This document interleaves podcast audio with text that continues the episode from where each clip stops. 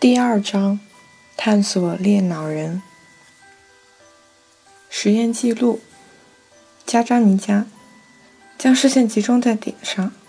WJ，你是说粘在屏幕上的那个小纸片？加扎尼加，对，那是一个点，请直视那个点。WJ，好的。确保 WJ 直视注视点后，我给他快速闪现了一张图片。内容是一个简单的物体，一个正方形。图片的位置在注视点右侧，呈现时间为精确的一百毫秒。位于右侧的图片信息会进入他的大脑左半球，该半球还负责言语功能。这项测试是我自己设计的，此前尚未在阿克莱蒂斯病人的身上实践过。加扎尼加，你看见了什么？WJ。一个框，加扎尼加，很好，我们再做一次，视线集中在点上。WJ，你是说那一小片胶带？加扎尼加，没错，请聚焦在点上。我再次呈现了一张正方形的图片，不过这回呈现位置在注视点的左侧，因此图片信息只能进入它的右侧半球。也就是与言语功能无关的半球，WJ 曾接受过一次特殊的手术，被切断了连接左右半球的神经纤维，因此他的右脑无法与左脑进行信息交流，说明问题的一刻到了。我心脏狂跳，口干舌燥。我向他问道：“加扎尼加，你看见了什么？”WJ：“ 什么都没有。”加扎尼加，什么都没有，你什么都没看见。WJ，什么都没看见。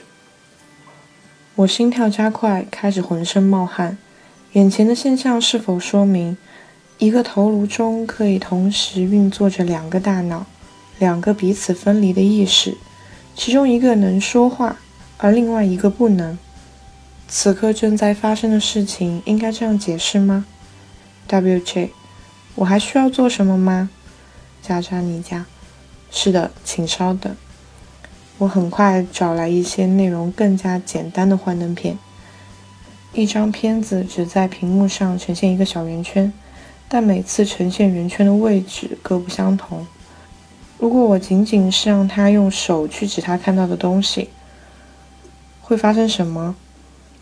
加扎尼加，比尔，你用手指向你看到的东西。WJ，我在屏幕上看到的东西，加扎尼加，对，哪只手都可以，只要你觉得合适。WJ，好的，加扎尼加，请聚焦于注视点。一个圆圈闪现在注视点右侧，被 WJ 的左脑看到。他的右手从桌面抬起，指向屏幕上圆圈出现过的地方。我们重复了好几个试次。